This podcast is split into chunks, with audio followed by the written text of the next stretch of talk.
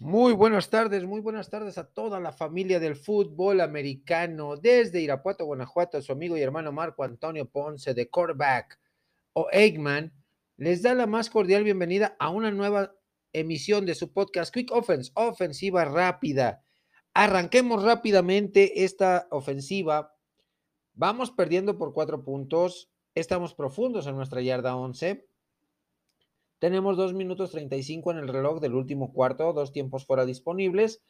La pausa de los dos minutos. Vamos rápido con el primer down y vamos a hacer el análisis eh, de los resultados de la semana número 13. La cabalística semana número 13 ha acabado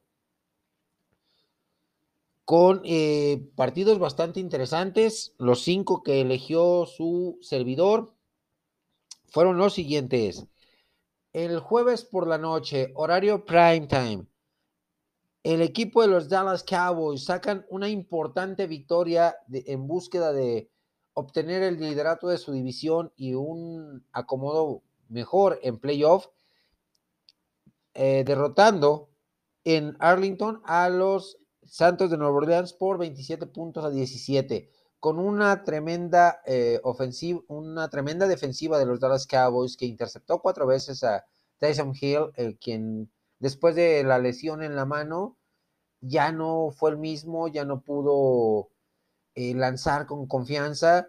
Una ofensiva con un Ezequiel Elliott bastante mermado y un Tony Pollard encendido totalmente.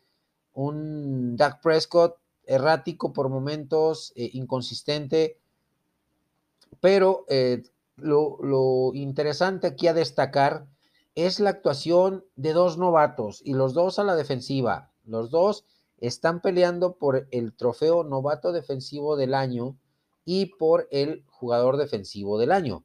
Algo que no se había dado que un mismo jugador lo ganara desde la década de los ochentas con aquel legendario jugador de los gigantes de Nueva York, Lawrence Taylor, el Superman Taylor. En este momento, tanto eh, Micah Parsons, el novato de Penn State, como eh, Trevon Diggs, corner de los Dallas Cowboys, están teniendo un temporadón monumental. Micah Parsons, eh, con la captura que obtuvo en este partido, supera las 9.5 capturas de quarterback de Lawrence Taylor de, en su temporada de novato. Y eh, Trevon Dix con nueve intercepciones en la temporada. Está a casi nada eh, prácticamente con lo que resta de la temporada de llegar al número o a la estadística de 14, eh, de igualar con 14 intercepciones para un novato. Así que, pues importante victoria para los Dallas Cowboys eh, en búsqueda de mantenerse sólidos en la división este de, la Nacional como eh, candidatos a llevarse esta división. Nos movemos a un partido eh, de, locura, un partido espectacular. me refiero al de Bengals contra el equipo de los Chargers de Los Ángeles. El resultado, 41 a 22 a favor del equipo angelino, el equipo de los Chargers, que con esto se aferra a obtener eh, un boleto de comodín en la, postemporada en su división, que está muy cerrada, con Denver que también perdió, con Raiders que también perdió, pero ahí están batallando, ahí están peleando los tres por el boleto de comodín. Bengals, por su parte, eh, pues después de haber ganado con autoridad viene a perder eh, este partido, que lo sigue manteniendo como segundo lugar de su división, pero atrás de ellos ya viene Pittsburgh pisándoles fuertemente la, eh, los talones en búsqueda del boleto de comodín, así que no debe de confiarse el equipo de los Cincinnati Bengals. Fue un buen partido de Joe Burrow, fue un partido muy bueno de la defensiva, pero el resultado no fue el adecuado. Entre los dos equipos se combinaron para siete intercambios de balón, siete entregas de balón, cuatro para uno y tres para el otro. Nos movemos a un duelo divisional, a un duelo de la división norte, la división Moretón, de la AFC, con los Ravens y los Steelers, en lo que podría ser la última temporada de Ben Roethlisberger como mariscal de campo de la NFL. Un partido espectacular, un partido digno de lo que nos brindan este par de, rivales de estas dos franquicias cuando se enfrentan. Partidos muy cerrados, dramáticos. Eh, Big Ben y la, ofensiva, faltando dos minutos para terminar el partido, o menos de dos minutos, logra eh, con Deontay Johnson un pase de anotación Luego viene para poner al equipo 20-13. John Harbaugh y su ofensiva logran anotar los seis puntos para poner 20-19 este partido. No quisieron ir por el empate, se van a jugar la conversión de dos puntos. Lamentablemente no logra la recepción el siempre seguro al cerrado Mark Andrews y se cierra el partido con el marcador de 20 puntos y 19 a favor de los Steelers. A pesar de la derrota, el equipo de los Ravens se mantiene como líder de su división y el equipo de los Steelers pues, viene cerrando eh, de, muy buena manera la temporada para buscar colarse a la postemporada. En el juego de, de domingo por la noche, en el Sunday Night Football, otro encuentro divisional, pero nos movemos a la oeste de la americana, donde el equipo de los Broncos de Denver jugó contra el equipo de los Kansas City Chiefs y eh, la victoria es para el equipo de Kansas City, 22 puntos a 9, con un solo touchdown ofensivo por parte del equipo de los Kansas City Chiefs, de manos de las, más bien, proveído por las piernas de su mariscal de campo, Patrick Mahomes. Y una intercepción de vuelta a pick six de más de 70 yardas de Daniel Sorensen, le dan eh, el resultado final de 22 puntos a 9 a favor de Kansas City, que se mantiene como líder de su división, y Denver, a pesar de la derrota y con lo complicado, con lo cerrado que está eh, esta división oeste de la americana, también, también se genera una sinergia importante ahí para arañar un boleto a postemporada en las últimas cuatro semanas disponibles de la temporada regular. Y por último, ante una, una tormenta inmisericordia de hielo, de, nieve, y ráfagas de viento muy fuertes, creo que no entendió eso Sean McDermott, entrenador en jefe de los Bills de Buffalo, quiso salir a jugar por pase y definitivamente fue su perdición, cometieron muchos errores y su contraparte, los Patriotas de Nueva Inglaterra, supieron aprovechar muy bien eh, las condiciones climáticas, que eran iguales para los dos, pero Belichick le ganó la partida estratégica a McDermott. ¿Por qué? Porque Belichick sí utilizó, eh, generó ataque terrestre, sí jugó con su, sus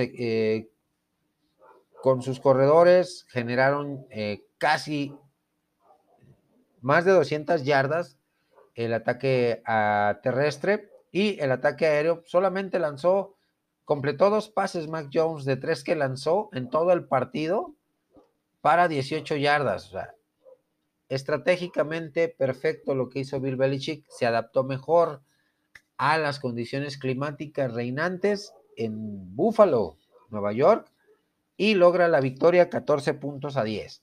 Pues hemos avanzado, mis amigos, con un pase profundo, una formación escopeta con cinco receptores abiertos, desde nuestra yarda 12 hasta la yarda 42 del rival.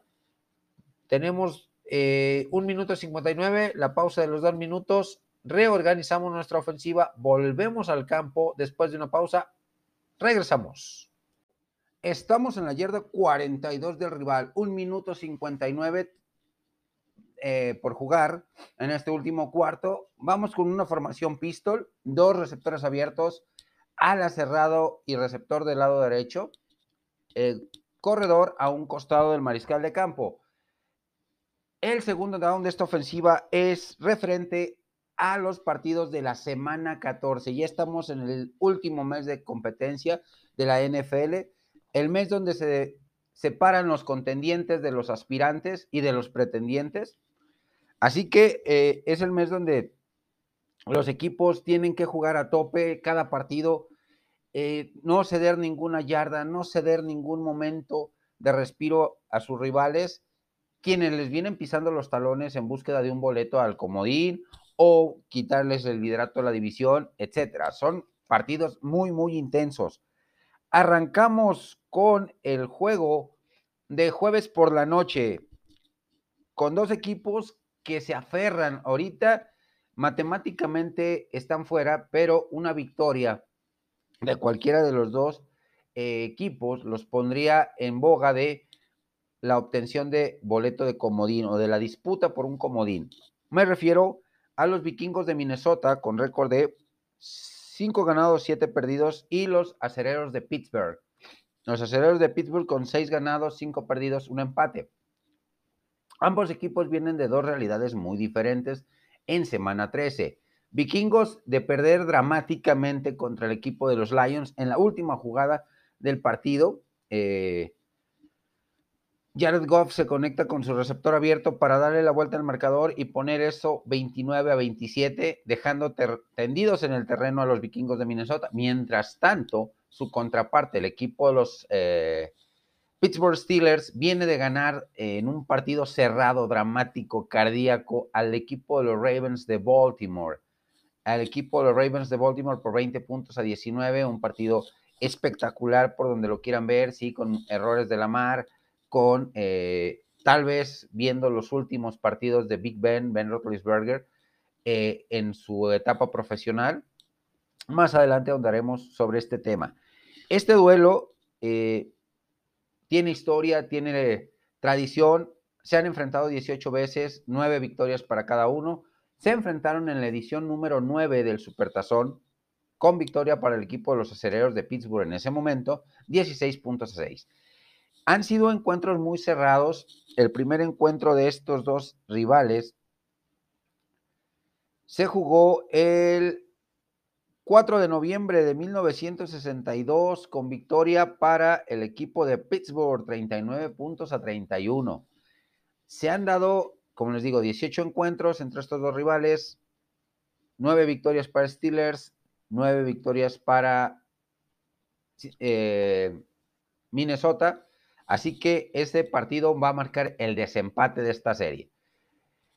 Lo veo muy cerrado, muy complicado, pero me inclino, uh, inclino la balanza hacia los Steelers, hacia los Steelers, que van a ganar el partido por siete puntos de diferencia. Siguiente encuentro.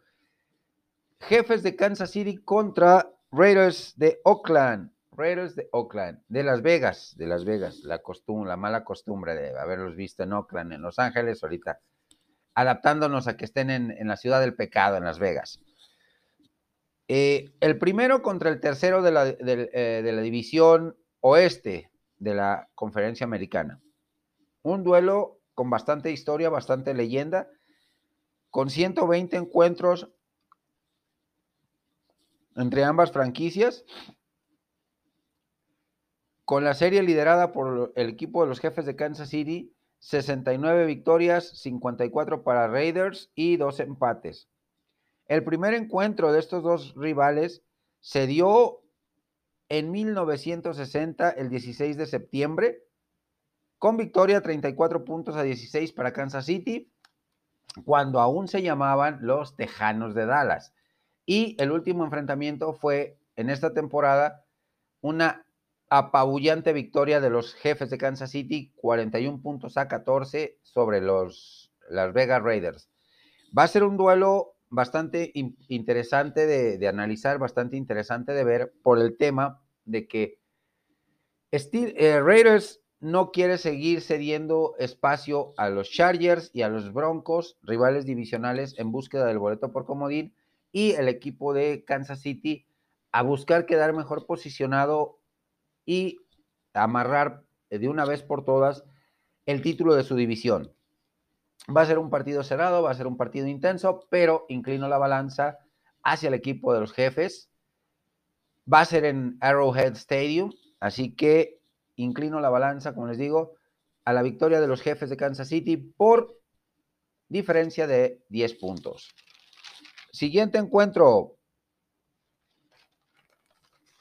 Eh, el equipo de los Browns contra los Ravens. Browns contra Ravens. Duelo divisional. Tal vez una de las últimas oportunidades para el equipo de, de Browns de buscar un boleto a la postemporada.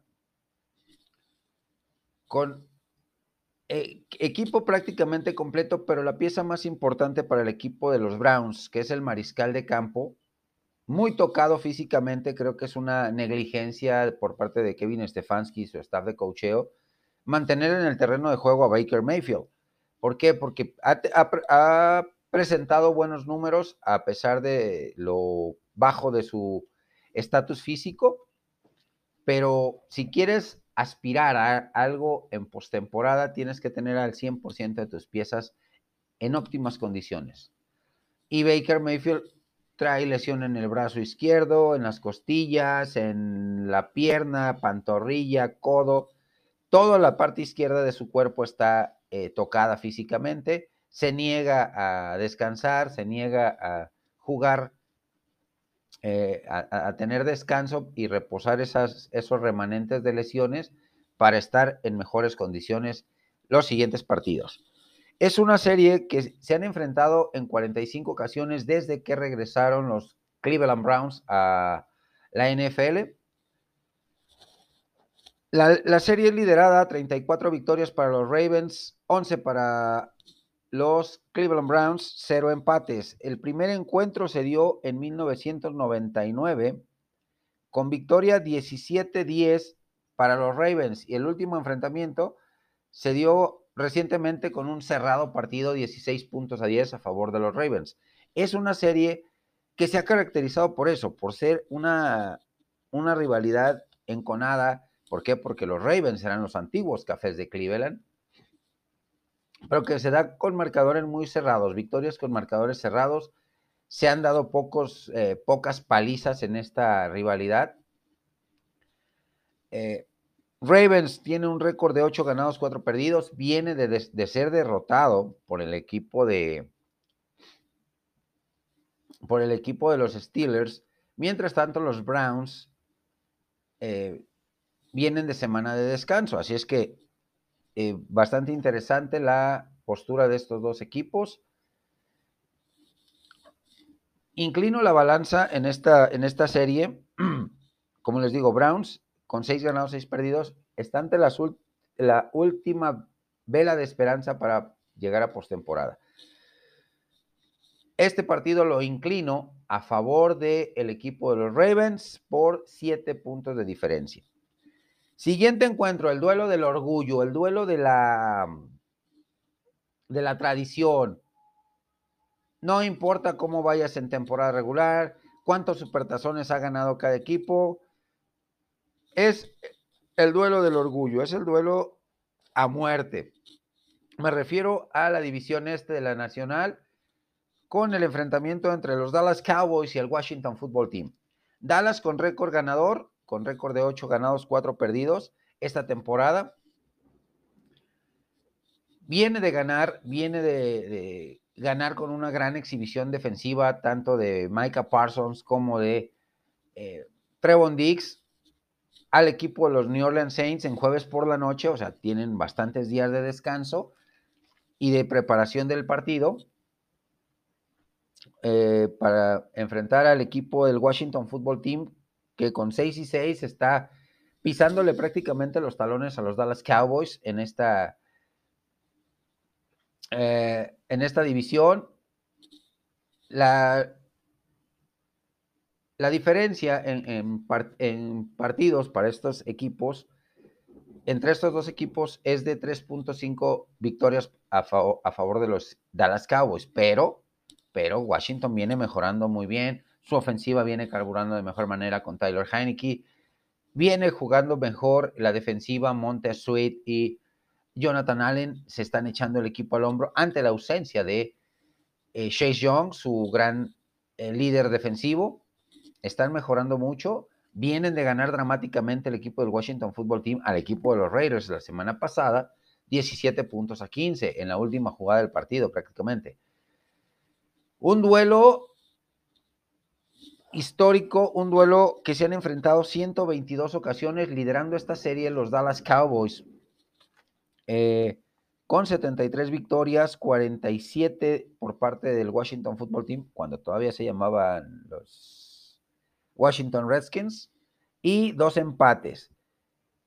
Octubre 4 de 1960 marca el primer encuentro entre estas dos franquicias, el primer, la primera confrontación,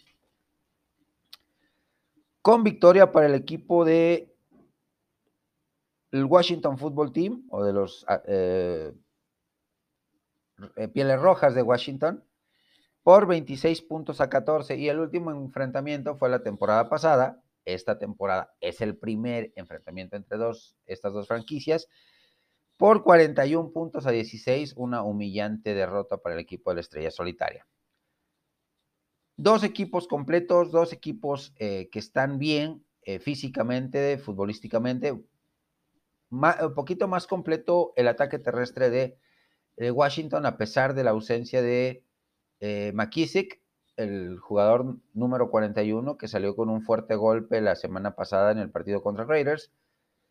Eh, y por su parte, pues, Ezequiel Elliott sigue eh, aferrado a jugar, demostrando que el padecimiento y el problema que trae en la pierna derecha le está afectando de sobremanera. Sus números han bajado ostensiblemente, tiene que estar completamente sano Ezekiel Elliott para eh, demostrar por qué es un corredor de élite, por qué es uno de los mejores de la liga. Su eh, compañero de fórmula, Tony Pollard, es explosivo, es un muy buen jugador, pero no puede, no, no puede cargar en un ataque eh, terrestre por comité como es el de los Dallas Cowboys con todo el peso de la ofensiva. Tony Pollard se necesita del complemento. Se necesitan los dos para que este ataque terrestre funcione. Tienes oh, buenas opciones en lo que es eh, los suplentes, que es Rico Dudley, que es Corey Clement, pero sinceramente me quedo con los dos titulares. Inclino la balanza en este partido para el equipo de los Dallas Cowboys, para obtener su novena victoria y así amarrar prácticamente el título de la división este. Siguiente encuentro, Cincinnati Bengals contra 49 de San Francisco. Los dos buscando un boleto eh, como comodín en sus respectivas divisiones. San Francisco en la oeste de la Nacional viene de ser derrotado eh, un doloroso traspié por parte del equipo de los Seattle Seahawks, 30 puntos a 23, con dos intercepciones de Jimmy Garoppolo, mientras que el equipo de los Bengalíes de Cincinnati, con 7 ganados, 5 perdidos, están eh, pues eh, batallando, están batallando para obtener un boleto a postemporada, tomando en cuenta que Pittsburgh se les viene acercando muy, muy, muy peligrosamente.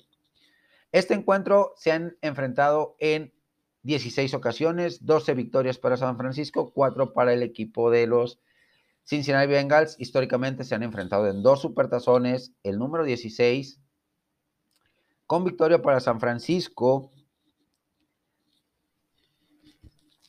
por marcador de 26 puntos a 21, duelo muy cerrado, y el Supertazón número 23 en el Joe Robbie Stadium, donde eh, eh, Cincinnati iba ganando el partido 16 eh, puntos a 14. Última serie ofensiva, Joe Montana con toda la presión en sus hombros y para desviar esa presión logra obtener una situación bastante curiosa. Les dice a sus compañeros, indicando a las gradas del Joe Robbie Stadium, que ahí entre las gradas había ubicado a John Candy, aquel, eh, el gran actor y comediante. Eso le ganó el mote de Joe Cool, de Joe, o sea, de, que era, que estaba tranquilo, que no, la presión no le ganaba, en ese partido el MVP fue eh, Jerry Rice, el receptor legendario, miembro del Salón de la Fama número 80, pero esa declaración, esa manera de desviar toda la presión del partido de Joe Montana fue magistral y obtuvieron la serie ofensiva ganadora por 20 puntos a 16.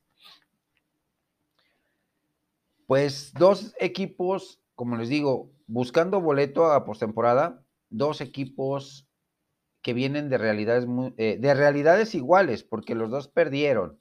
Cincinnati pierde 41 puntos a 22 contra los Chargers y eh, San Francisco 30 puntos a 23. Aquí es, la clave va a ser el equipo que menos errores cometa, el equipo que mejor ejecute, que menos errores mentales tenga.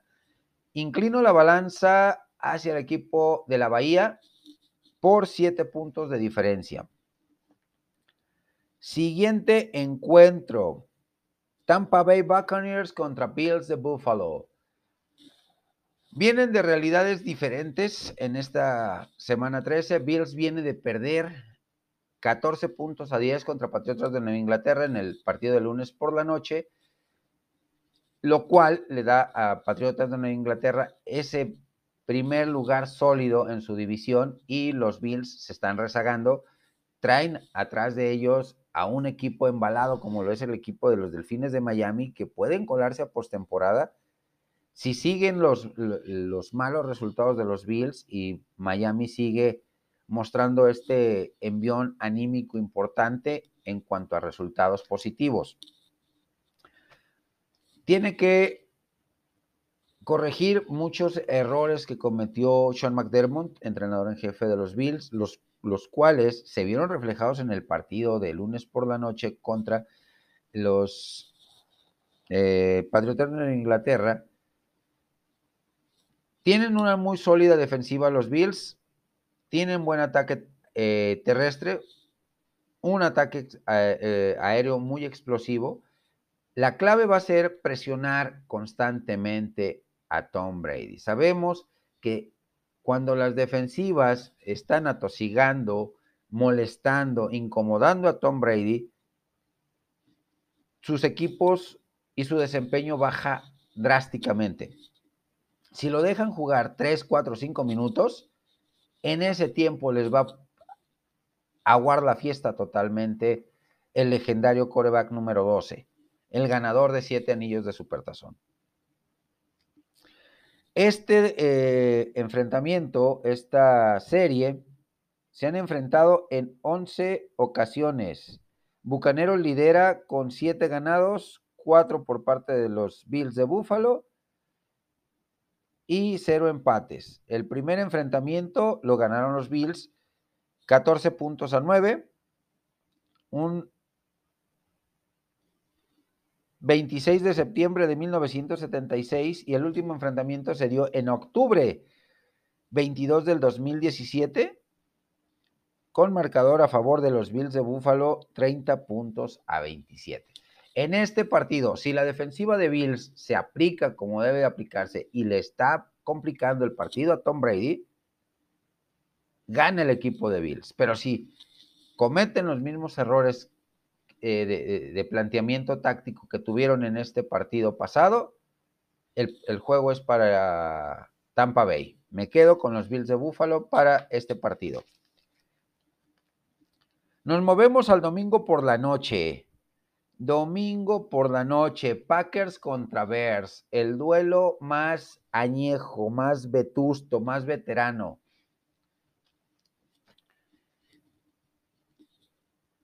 Con 200, 203 ocasiones se han enfrentado liderando esta serie los Packers con 102 victorias, 208 veces, perdón.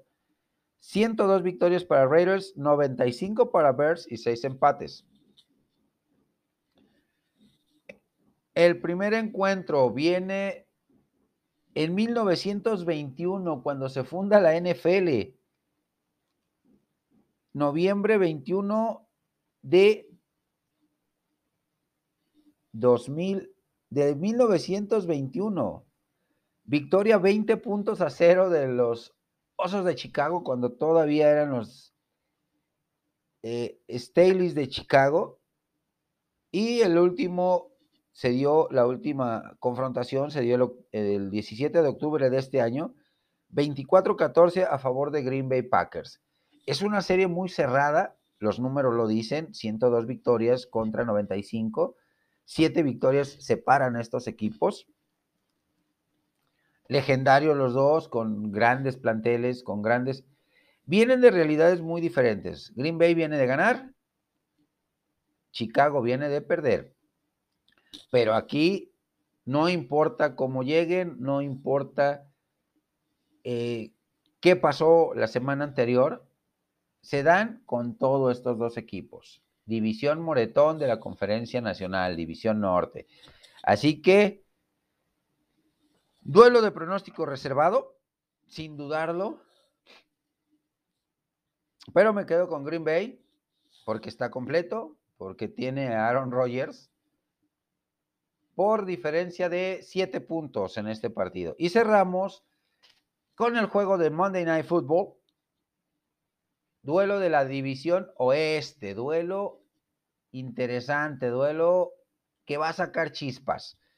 Ya se enfrentaron en la temporada regular de este año y Arizona sacó la mayor, la mejor ventaja, le pasó por encima a los Rams que venían precedidos de ser una ofensiva muy sólida, la número uno, la defensiva número uno, y los exhibieron. Se han enfrentado en 86 ocasiones. Los Rams lideran esta, esta serie con 45 victorias, 39 derrotas o 39 victorias para el equipo cardenal y dos empates. El primer enfrentamiento entre ellos se dio en 1937, con marcador 6 puntos a 0 de los Chicago Cardinals. Hoy, los Rams de Los Ángeles. O de, sí, Rams de Los Ángeles. Y el último enfrentamiento, por coincidencia, también se dio el 3 de octubre del 2021. 37 puntos a 20 por parte de los Cardenales. Rams retomó la senda de la victoria contra un equipo que está en reconstrucción, que son los Jaguares de Jacksonville, y le pasaron por encima. 37 puntos a 7. Cardenales viene de ganar, viene de una exhibición de cuatro touchdowns, dos por aire, dos por tierra de Kyler Murray. Y una victoria también para el equipo cardenal. Rams, eh, como les digo, retomó la senda de la victoria después de tres partidos infames, de tres partidos donde había perdido el rumbo, donde se le criticaba mucho a Sean McVay la llegada de grandes superestrellas, pero que no estaban resultando productivas, como, como Von Miller, como Odell Beckham Jr., pero retoman la senda de la victoria y están en carrera parejera con el equipo de los San Francisco 49ers que llevan pie, llevan mano, llevan mano en esta situación si llegan a quedar empatados en récord. ¿Por qué? Porque San Francisco ya le ganó a los Rams en temporada regular el primer encuentro. Viene, todavía falta el segundo enfrentamiento entre ambos, pero ya lleva ese, ese puntito de ventaja el equipo de la Bahía. En este encuentro me voy rápidamente con el equipo de los Pájaros Rojos para ganar el partido estando Kyler Murray, estando de Andre Hopkins, estando eh, James Conner y Chase Edmonds en esa ofensiva, es muy diferente el panorama para el equipo de los Cardenales. Gana el equipo de los Pájaros Rojos por 10 eh, puntos de diferencia. Hemos avanzado, mis amigos, con una flea flicker de la yarda 42 del rival a su propia yarda 17. Tenemos que quemar nuestro segundo tiempo fuera, nos queda uno disponible. Vamos a replantear la ofensiva, estamos en la yarda 17, un minuto 34 para que termine este eh, partido. Todavía vamos abajo en el marcador, tenemos que darle la vuelta. Pausa y volvemos. Tercer down, mis amigos, tercer down. Estamos cada vez más cerca de, lograr el objetivo, de anotar. Vamos con una formación de tres receptores abiertos del lado izquierdo, ala cerrado del lado derecho, corredor al lado del mariscal de campo, formación pistol nuevamente, con el análisis de la Grey Cup de, del fútbol canadiense, perdón, me trabé, del fútbol canadiense. Se jugaron las semifinales de las dos, de las dos divisiones, tanto el este como el oeste. Entre, en, el, en el oeste, eh, sacó la victoria por 27 puntos a 9 los Tiger Cats de Hamilton, situándose sobre los Argonautas de Toronto, situándose en la final de la Grey Cup en su edición 108. Por su parte, en el este, los Blue Bombers de Winnipeg logran sacar una apretada victoria sobre los eh, Rough Raiders de Saskatchewan por 21 puntos a 17.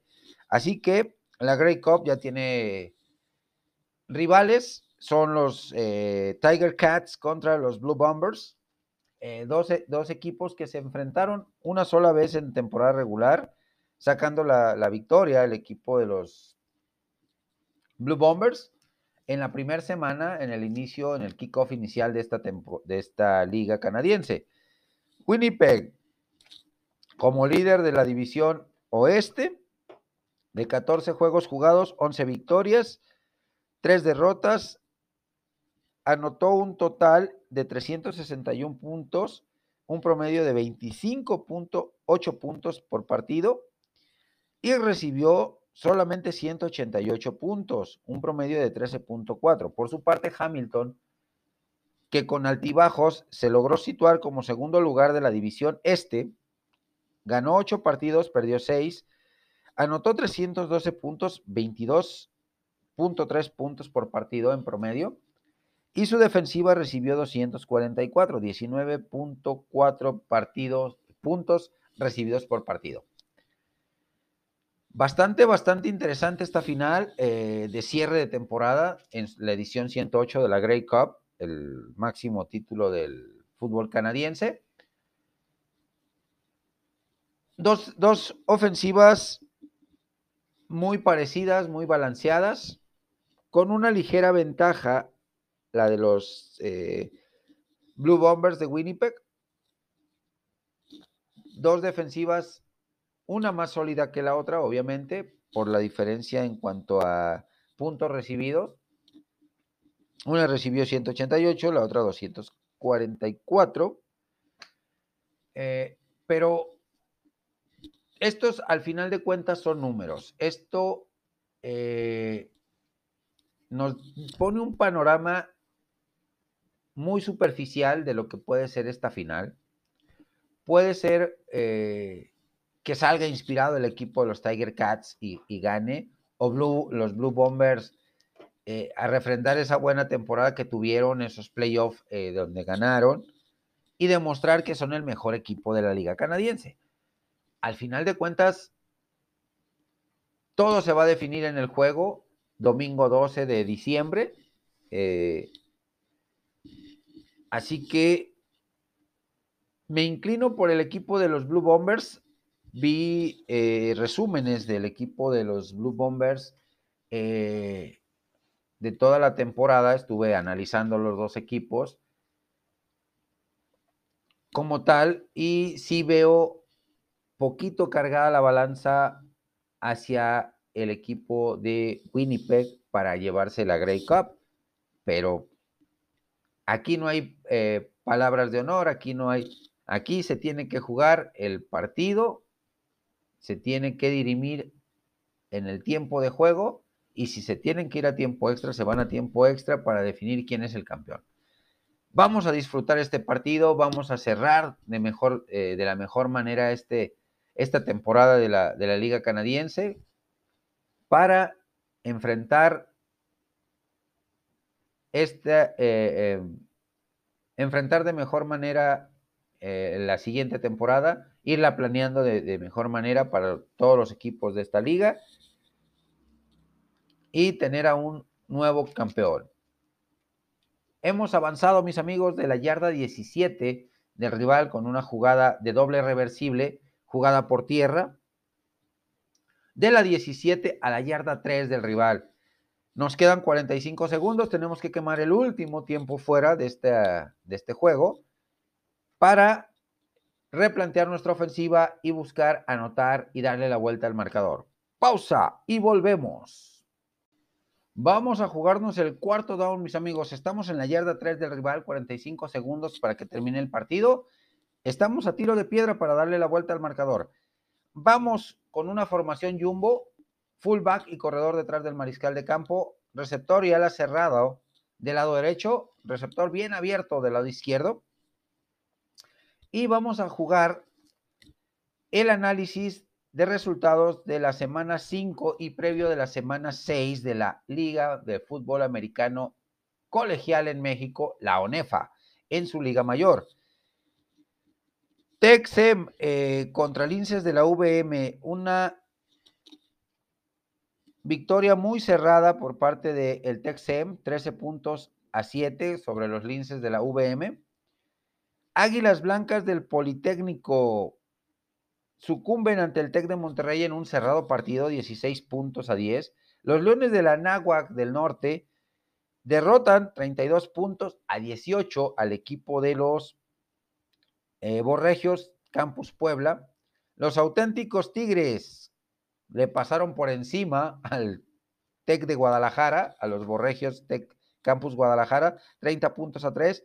Y Puma CU, retomando la mística de este equipo, de este glorioso equipo, logra derrotar al Tec Toluca 37 puntos a 23. Pues estos son los resultados de la semana 5. Vamos rápidamente con la semana 6 de calendario de la Liga Mayor, que nos presenta seis partidos bastante, bastante, bastante interesantes.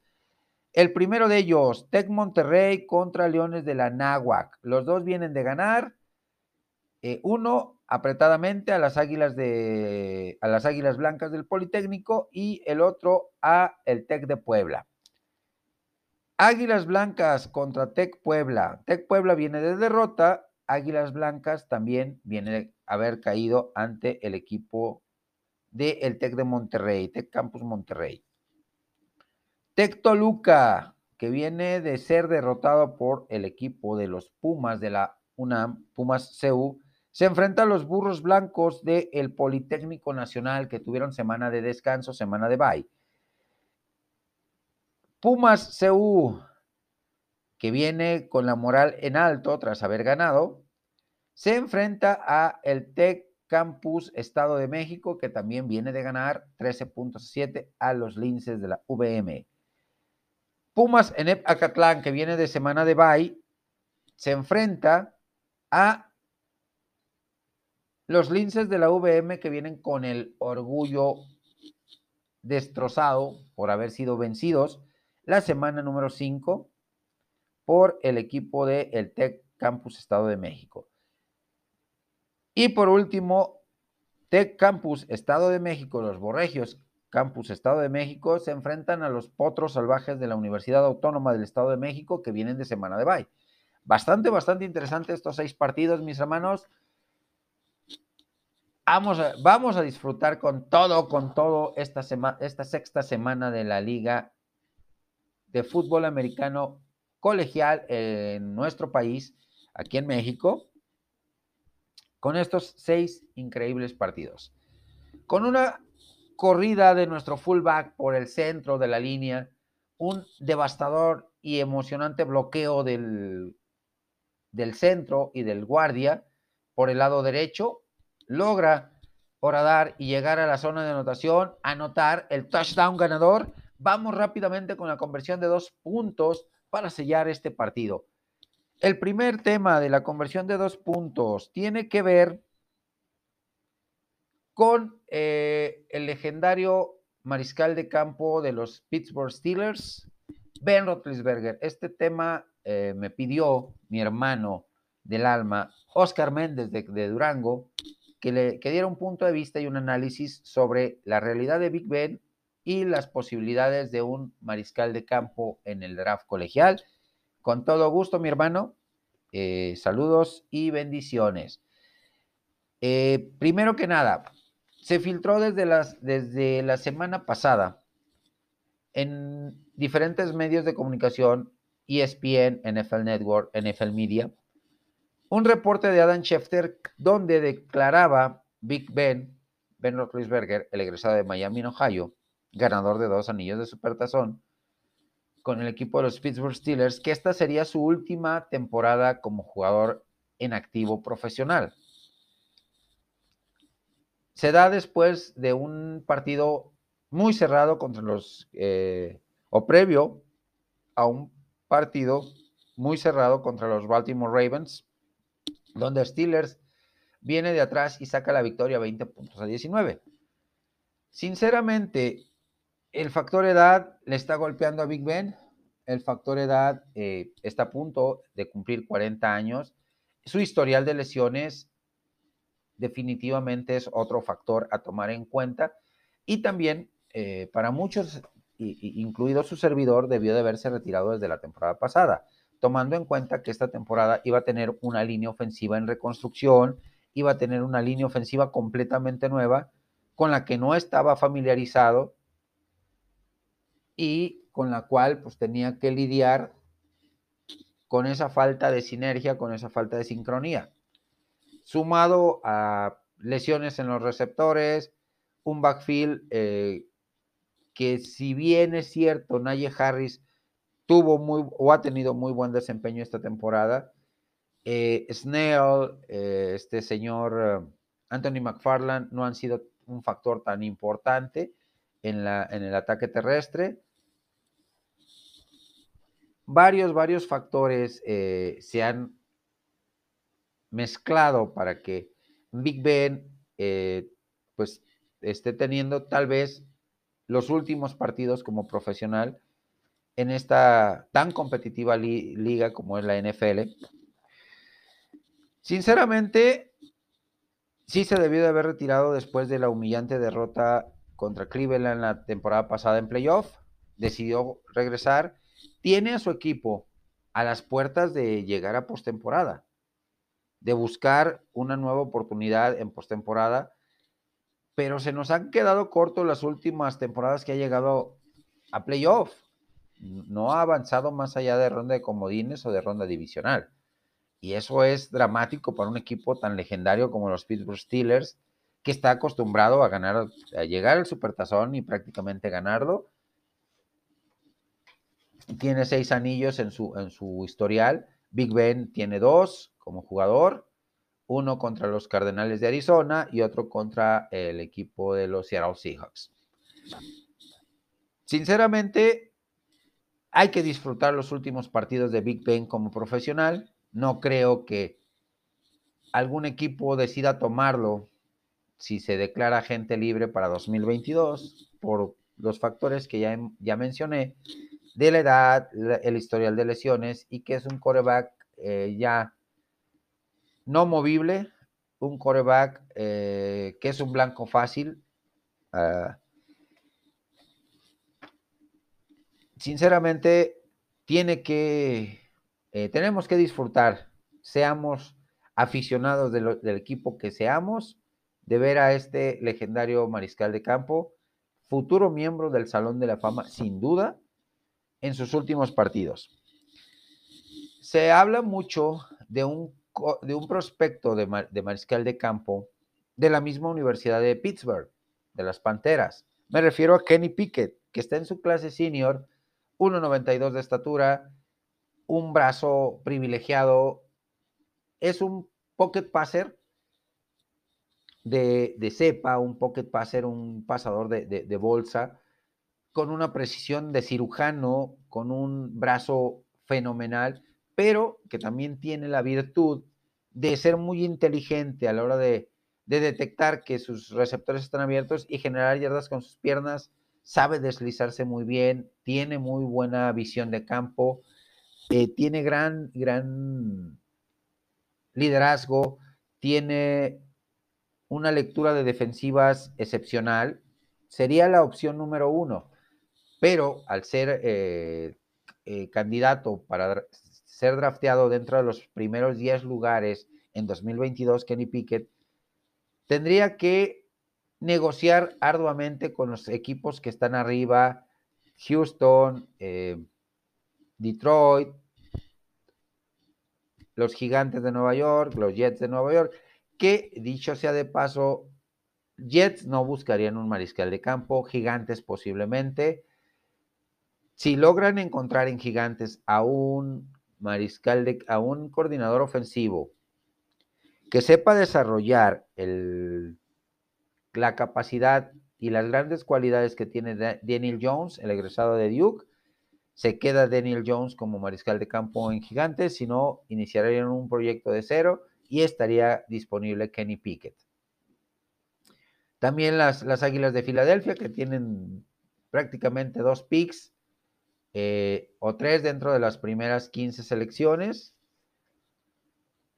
Jacksonville pues, no va a ir por un mariscal de campo por el tema de que tienen a Trevor Lawrence. Eh, Detroit posiblemente, porque a pesar de que e, ejecutó muy bien Jared Goff en el partido de, con el que obtienen la victoria el equipo de los Lions contra Vikingos en semana 13, a lo largo de la temporada han sido más decepciones que cosas interesantes lo que nos ha mostrado Jared Goff en su estadía de, de, esta temporada 2021 con el equipo de los Lions. Kenny Pickett, eh, pues sus números son impresionantes en este 2021. 334 pases completos de 497 intentos, 62.7% de pases completos, un promedio, un porcentaje muy bueno. 4.319 yardas, un promedio de 8.9 yardas por cada pase completo. 42 pases de anotación y solo 7 intercepciones. Comete muy pocos errores. Además de que en el partido por el campeonato de la conferencia, Kenny Pickett rompió el récord que tenía más de dos, más de tres décadas en la Universidad de Pittsburgh de más pases de anotación de el hoy miembro del Salón de la Fama, Dan Marino, con 81 pases de anotación de Kenny Pickett por 80 de Dan Marino. Así que tendría que trabajar eh, arduamente el equipo de, de Pittsburgh en negociaciones para draftear dentro de los primeros 10 lugares y obtener a Kenny Pickett. En caso, en caso de que no sea Kenny Pickett, hay otras opciones bastante interesantes. Desmond Reader de la Universidad de Cincinnati, que está a punto de disputar eh, una de las semifinales del fútbol colegial en búsqueda de, llegar al título nacional el 10 de enero, que tiene muy buenas cualidades y es un coreback que se sale del molde. Tiene muy buen brazo, es espigado, muy fuerte, muy difícil de taclear, sabe correr con el balón, eh, muy, muy inteligente a la hora de correr con, con el ovoide no corre por correr, no es un Lamar Jackson, sino eh, eh, elige muy bien el momento en que generar yardas con sus piernas. Está también Malik Willis de Liberty, de la Universidad de Liberty, que dicho sea de paso, este sí es una versión modificada y mejor de Lamar Jackson, mariscal de campo de los Baltimore Ravens.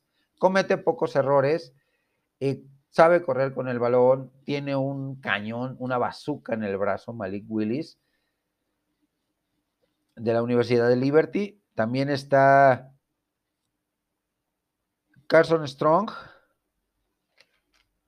de la Universidad del Wolfpack de la Manada de Lobos de Nevada, también un coreback con un brazo excepcional, es poco más chaparrito que los, los otros mencionados. Malik Willis mide un 89, eh, Desmond Reader 1.92, al igual que Kenny Pickett. Eh, Carson Strong, pues mide 1.87, es bajito, pero con una visión de campo eh, privilegiada. El único problema con Strong, al igual que con Bradley Zappi de Western Kentucky, de Bailey, Bailey de Western Kentucky, es su juego de piernas tienen un juego de piernas un poquito fuera de lo común, pero son muy efectivos con el brazo, definitivamente. Eh, está también en Jake Henner de Fresno State, tres mariscales de campo, los últimos tres mencionados, Strong, Seppi y Henner, con grandes cualidades eh, que traen cositas que pulirles detallitos. Reader y eh, Reader, Malik Willis y Kenny Pickett eh, son muy pocos los detalles que hay que corregirles en su eh, forma de juego, en su manera de lanzar y en todos los tangibles que tienen como mariscales de campo. Los últimos tres, Strong, Sapi y Henner, sí hay que corregir ciertos detalles para potenciar sus, sus cualidades de mejor manera. La segunda parte de esta conversión de dos puntos tiene que ver con la tazoniza del fútbol americano colegial. Está a la vuelta de la esquina con un comienzo el día 17 de diciembre, el final el 10 de enero del siguiente año, con 42 tazones disponibles para todos los gustos y, prácticamente todas las universidades tienen cabida. Destacan seis tazones, dos que son las semifinales que se juegan el 31 de diciembre, el Cotton Bowl con Alabama contra Cincinnati, Alabama que cerró de manera impresionante la temporada eh, coronándose campeón sobre el equipo de Georgia y el equipo de los Wolverines de Michigan contra los Bulldogs de Georgia, que, eh, es, el Orange Bowl. El 30 de diciembre eh, está el Peach Bowl, el tazón del durazno, con los espartanos de Michigan State contra las Panteras de Pittsburgh. Vamos a ver nuevamente a Kenny Pickett. El primero de enero prácticamente amaneciendo, sin haber dormido.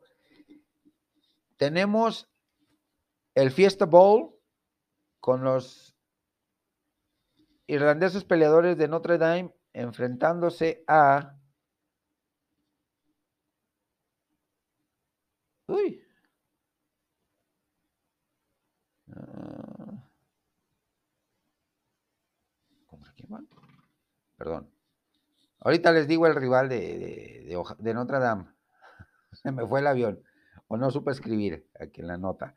El Rose Bowl, el, abuelito de todos los tazones, el Rose Bowl, que enfrenta a Ohio State contra los Utes de Utah y cerramos ese eh, primer día del año 2022 con el Sugar Bowl entre los Osos de Baylor y los Rebeldes de Ole Miss. Así que pues la tazoniza está a todo lo que da. La tazoniza es uno de los eventos más, más eh, seguidos, más queridos, más eh, vistos eh, por el aficionado de fútbol americano colegial. Y el Fiesta Bowl es Notre Dame Fighting Irish contra los Vaqueros de Oklahoma State. Así que son 42 tazones del 17 de diciembre a el 10 de enero que se define el campeón para disfrutar, mis amigos, mis hermanos. Pues hemos cerrado este, este programa, esta ofensiva, dándole la vuelta al marcador. Fue intenso, fue fuerte el, el desempeño que tuvimos. Tenemos la victoria en nuestras manos, vamos a disfrutar, vamos a disfrutar el fútbol americano que se nos viene a partir del día de mañana con el, juego de jueves por la noche. La ONEFA, la Great Cup de Estados Unidos, de Canadá. Y como les decía, disfrutar los últimos partidos de Big Ben como profesional. Cierro este, este programa, este, esta ofensiva, con cordiales saludos para mi hermano Héctor Manuel Salinas, que me provee la información de todo lo referente al fútbol americano colegial de Estados Unidos, Oscar Méndez, eh, Mario Lorenzo de España, Fernando Fumagali de Argentina, y a todos, todos los grupos de fútbol americano en los que estoy, de todos los equipos. Gracias, gracias mil por permitirme compartir con ustedes, por permitirme eh, intercambiar puntos de vista. Gracias, gracias a todos. Este programa es por y para ustedes. Propónganme temas, propónganme eh, algún partido que analizar para la siguiente semana y con todo gusto. Nos vemos a la próxima.